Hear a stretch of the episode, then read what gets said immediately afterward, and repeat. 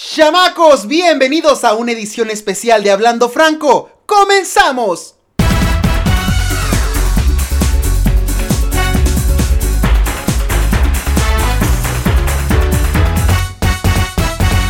Suéltenme los colores del arco iris, chamacos, que quiero harta buena vibra, harta actitud y mucho, pero mucho glamour. Que nuestro mes del orgullo LGBT ha llegado, ya está aquí, no lo vamos a esperar más. Y estamos súper de fiesta, porque de verdad es un mes para celebrar, porque un día, un día no nos es suficiente para tanto festejo y tanta buena vibra que tenemos que dar nosotros para el mundo, para que este mundo sea un lugar más feliz donde podamos vivir en santa paz, ¿verdad, chamacos? Gracias por estarme acompañando, gracias por tomarte el tiempo de estar aquí en esta edición especial en el arranque de nuestro mes, nuestro mes del orgullo gay. Hoy lo digo de verdad con mucha pasión, con mucha alegría, festejando con toda esta comunidad tan hermosa a la cual orgullosamente pertenezco y por la cual ahora hago este proyecto que llevo para todos ustedes con todo,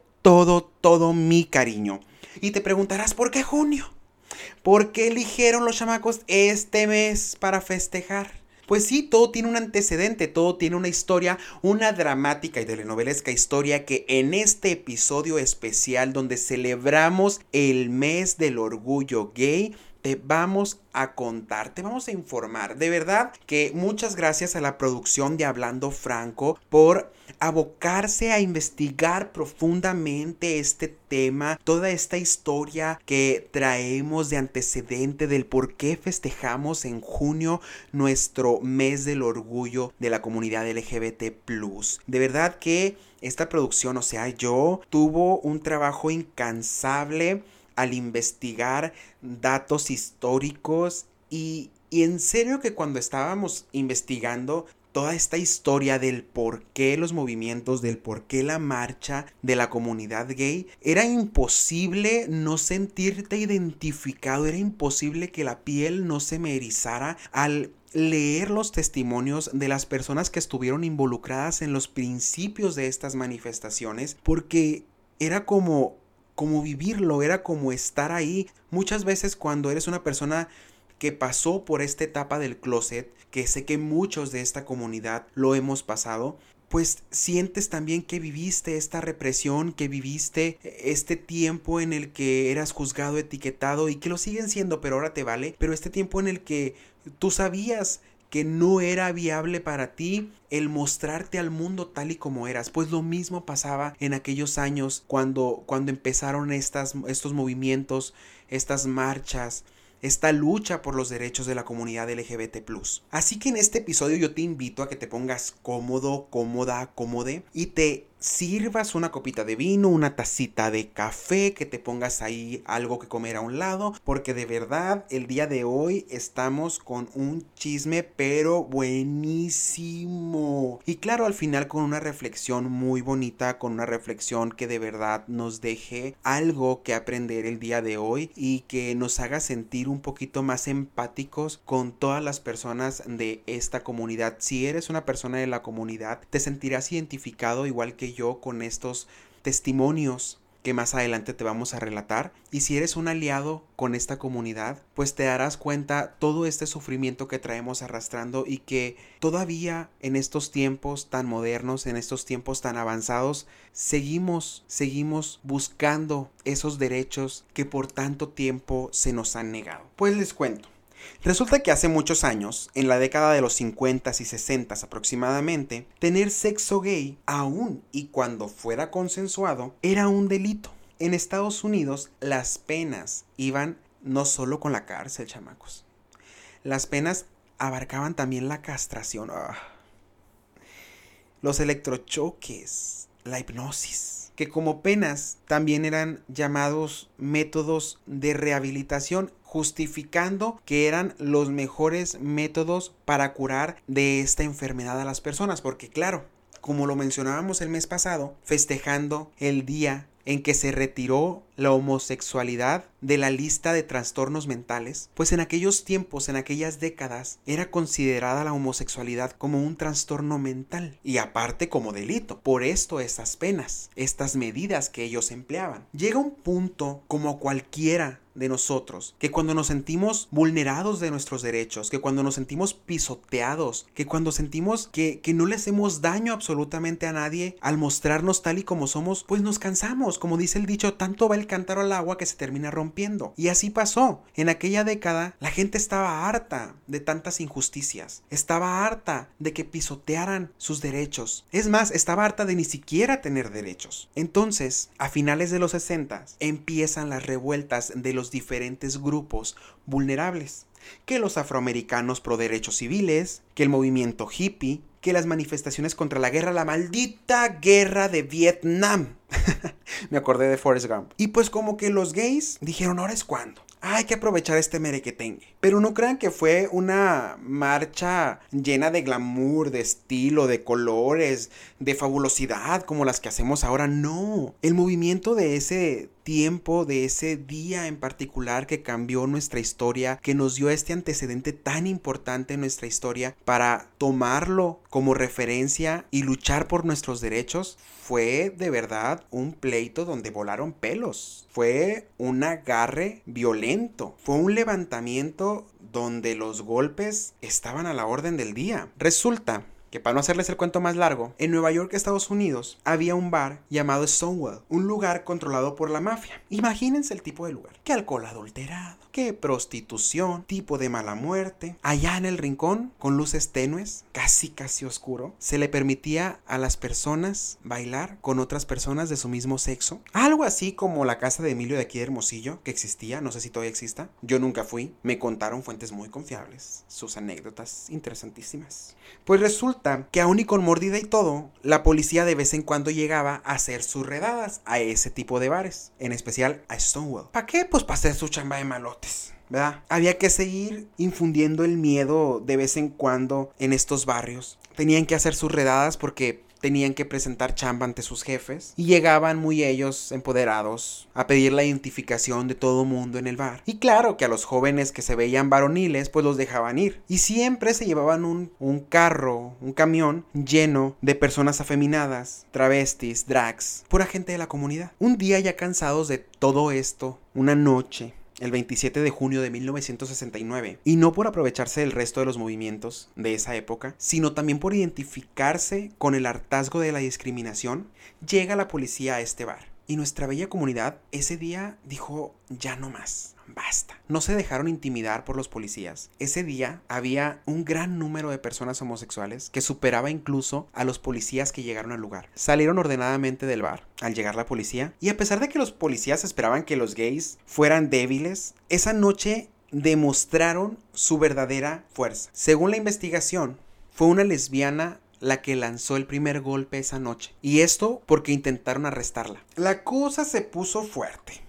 Llegaron refuerzos, pero la comunidad estaba tan cansada de ser pisoteada que estaba firme en su lucha, que seguían peleando, que no se iban a dar por vencidos. Dentro de los testimonios encontramos a Richard Segalman, quien para la revista Vanity Fair dijo lo siguiente: Hoy es difícil explicar que en esa época ser gay era despreciable. Si eras negro, parecía que la sociedad estaba en tu contra, pero si eras gay, la sociedad e incluso tu propia familia entera lo estaba. Este dicho se siente como propio, porque a pesar de los avances en materia de derechos, en cambios del pensamiento de la sociedad, de parte de la sociedad, en lo particular a mí me pasó que al menos a nivel familiar ser gay no era una opción. Por el tipo de crianza que nuestros padres nos dan, te enseñan que ser homosexual es malo, porque es mal visto por la sociedad, porque es mal visto por la iglesia, porque es mal visto por tu familia y porque no vas a llegar a ningún lado siendo gay. En aquel tiempo, las personas homosexuales eran llamadas callejeras. Lani Ganeshit, para la misma revista, también se pronunció y dijo que esa noche las ratas callejeras, como eran llamados los homosexuales, brillaban como el oro más precioso. Los más marginados dentro del género homosexual, afeminados, travestis, marimachas, fueron esas personas que se armaron de valor, de coraje, para luchar y crear un cambio social definitivo. Y también te das cuenta que hoy en día esa comunidad que inició esta lucha, esa comunidad que tuvo el valor de sacar las uñas para defender sus derechos, sigue siendo, incluso dentro de la misma comunidad LGBT,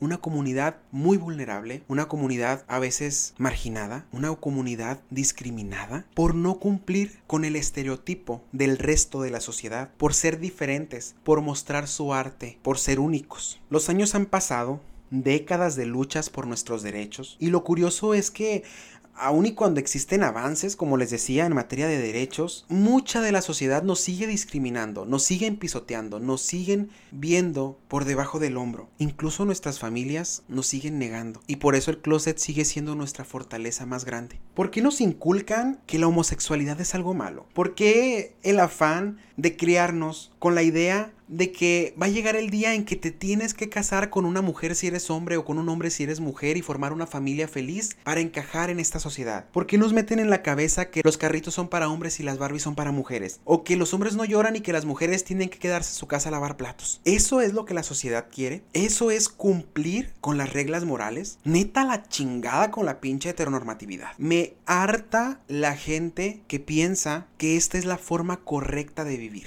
Se vale que los hayan inculcado así. Se vale que a lo mejor personas mayores que nosotros que vivieron en otros tiempos, otro modus vivendi, tengan esta mentalidad ya tan arraigada y no la van a cambiar. Ya son personas que tienen una vida hecha. Sin embargo, nosotros como comunidad joven aún estamos a tiempo. Si bien no estar de acuerdo con las diferentes formas de pensar, al menos aprender a respetar estas diferentes formas de pensar. Aprender a ser tolerantes. No te metas en lo que no te importa. No es una generalización. Sé que hay personas que son como aliados para esta comunidad, que incluso al no sentirse ellos como homosexuales, como lesbianas, como bisexuales, etc., saben que somos una población vulnerable y se suman a esta lucha. Se suman porque tienen su mentalidad abierta, son libres de pensamiento, saben que lo que hacemos no es nada malo, saben que se vale que todos tengamos los derechos por igual, que estemos en sintonía. ¿Que vamos a ser iguales? No, no vamos a ser iguales. Cada persona busca su sentido de la vida, pero en medida de que todos gocemos de las mismas libertades, de los mismos derechos, esta sociedad puede funcionar mejor. Cada persona puede lograr más fácil su felicidad. Muchos de estos pensamientos tan arcaicos se deben a la forma de crianza. Pero venga,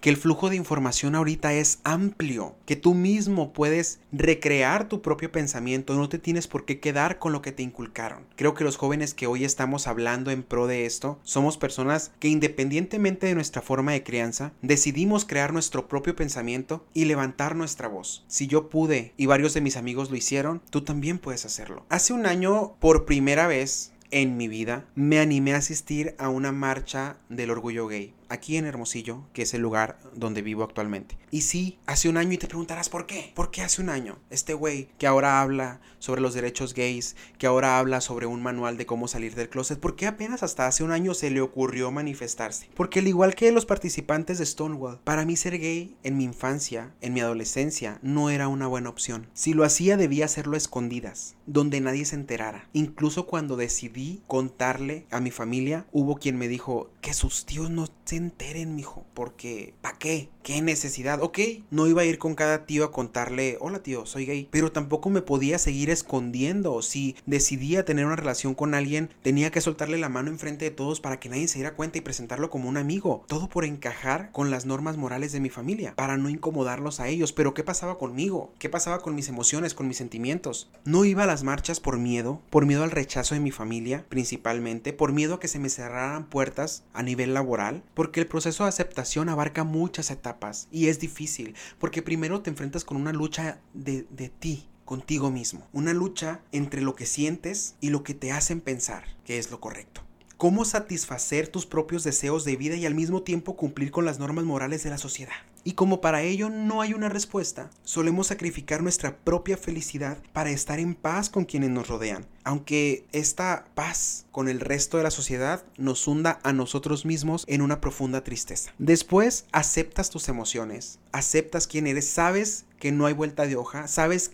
que nadie te convenció para ser gay, sabes que nadie te lo impuso, sabes que no fue una decisión tuya, que es algo con lo que naciste y haces las paces emocionalmente contigo mismo. Sin embargo, te das cuenta que no vas a ser aceptado de forma tan fácil por la sociedad. Sabes lo difícil que mostrarte tal y como eres será que los demás no lo van a entender. Y ahora tu lucha no es contra ti mismo. Ahora es lo que tú sientes contra lo que el mundo piensa. Te encuentras con un pie afuera del closet, pero sí, solo eso, un pie. El resto de ti se sigue escondiendo por miedo, porque vivimos en una sociedad en la que no se nos permite mostrarnos tal y como somos, porque vivimos en una sociedad que aun y cuando eso no lo permite, te critica, te juzga, te señala, susurra mis espaldas y a mí me importa un bledo diría Talía. Y en ese momento vas a pensar que el proceso de aceptación va a ser eterno, que jamás te vas a atrever a mostrarte tal y como eres, pero como lo dije al principio de esta historia, todo llega a su límite, llega a tu punto de hartazgo, llega el momento en el que ese cántaro se rompe llega en el momento en el que no puedes esconderte, en el que tienes que salir a brillar, porque eso es lo que eres, un ser de luz, una persona que brilla, una persona que vale. Sientes esa necesidad de salir a descubrir el mundo, descubrirlo como tú eres. A mí me costó mucho trabajo, tengo que decirlo. Tuve que hacer un gran esfuerzo por poco a poco ir mostrándome tal y como era y que con pequeñas porciones de mostrar mi verdadera personalidad con mi familia y con mis amigos, o más que mostrarla, empezando a ser cada vez un poco más libre, ellos fueran cambiando esta forma de ver a las personas homosexuales. Yo no podía cambiar la aceptación que ellos tenían hacia los gays, pero sí podía cambiar la forma en cómo los veían. Sí podía cambiar el concepto que ellos tenían de un gay, porque para ellos un gay era una persona que se vestía de mujer, era una persona escandalosa, era una persona que le encantaba llamar la atención y era una persona promiscua, era una persona sin futuro. Y mucho de mi esfuerzo por salir adelante, por estudiar una carrera,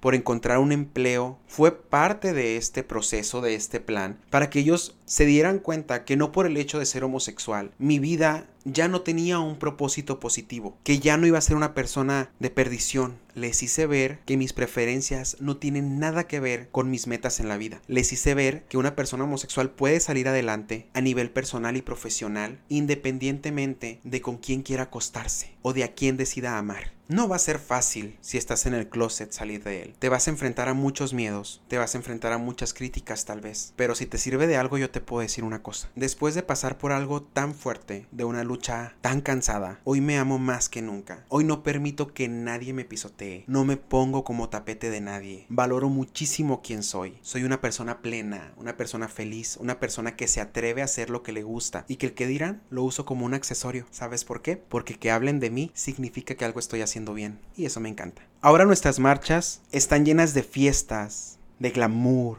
de brillo. No solo para llamar la atención por ser personas fabulosas, no, sino para festejar y hacer honor a quienes en aquel momento, en aquella década, en aquella noche en el bar de Stonewall, nos inspiraron a defender nuestros derechos. También lo hacemos para mostrarnos tal y como somos, para mostrar nuestro arte, para pelear por esos derechos. ¿Estás oyendo eso, Congreso del Estado? Pelearemos por, entre muchos otros derechos, por el matrimonio igualitario aquí en Sonora, que es una lucha que se va a convertir en realidad. Pero a los diputados les encanta hacerse del rogar. Les encanta que los anden buscando. Queridos, no se comporten como politisauros. Es un término que adoptó de un compañero con quien debatí hace algún tiempo. Ese pensamiento tan arcaico, ustedes que tanto se mortifican por la imagen pública, los hace ver mal. En serio, caen gordos, mijos. El no ir a una sesión convocada, eso sí afecta a su imagen pública. ¿Por qué? ¿Temen dar un voto? ¿Temen que su partido les dé la espalda? temen no ganar las próximas elecciones, se supone que están ahí para hacer un cambio ahora, no para asegurar un puesto mañana. Tarde o temprano, derechos como el matrimonio igualitario van a ser reales. Ya lo son, pero les encanta hacernos gastar en un amparo antes de legislarlo y ponerlo en el Código de Familia para el Estado. ¿Para qué? ¿Para qué hacernos tanto desgaste? No se hagan del rogar.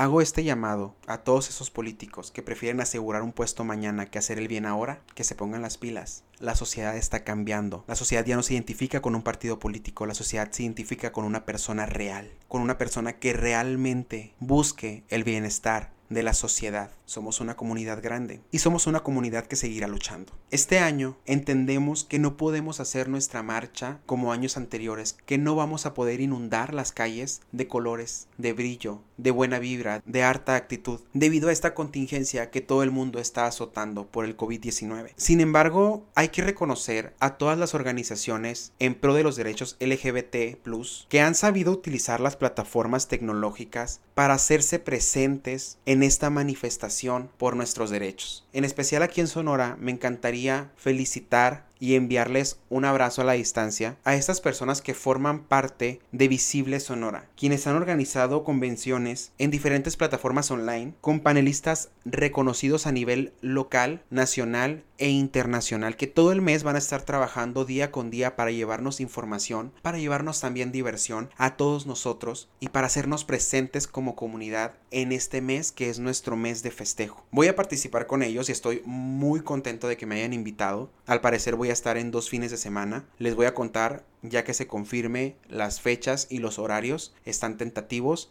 Va a estar muy divertido, va a estar muy interesante. Y de verdad, chicos de Visible, muchas gracias por tomarme en cuenta. Soy su fan. De verdad que me encanta ver todo lo que hacen, todo lo que hacen en pro de la comunidad, que incluso también abarcan temas como la ecología. Son una organización muy completa. Y de verdad, chicos, los invito a conocer este contenido en sus redes sociales. Aparecen como Visible Sonora. Así que esténse pendientes. Y pues chamacos, eso es todo. Que viva la diversidad, que viva la comunidad LGBT, que viva el amor. Amor es amor. Un abrazo para todos ustedes a la distancia. Gracias por haberme acompañado en este episodio especial por el arranque del mes del orgullo gay. Muchísimas gracias a todos ustedes por acompañarme en todos estos episodios a lo largo de este proyecto que hago para ustedes con todo, con todo mi corazón. De verdad, muchísimas gracias. Los adoro con el alma. No se olviden de compartir este episodio con todos sus amigos en las redes sociales y también no se olviden de seguirme. Estamos como Franco Montijo en todas las redes que son Facebook, Instagram, Twitter TikTok y la página oficial de Hablando Franco en Instagram como Hablando Franco podcast. Ahí les vamos a estar dando los avances, las noticias, las fechas de estas convenciones que se van a estar llevando a cabo por parte de Visible y también algunas sorpresas que yo sé que se las he estado anunciando, pero que pronto, pronto, pronto vamos a estar ahí presentes en un pequeño show de televisión por internet. Cuando estemos listos, yo les voy a hacer saber. Por eso es muy importante que me sigan en mis redes sociales. Sigan pasando un excelente día y una fabulosa semana. Y mis chicos de la comunidad sigan brillando todo este mes más que nunca. Hasta la próxima semana. Nos vemos.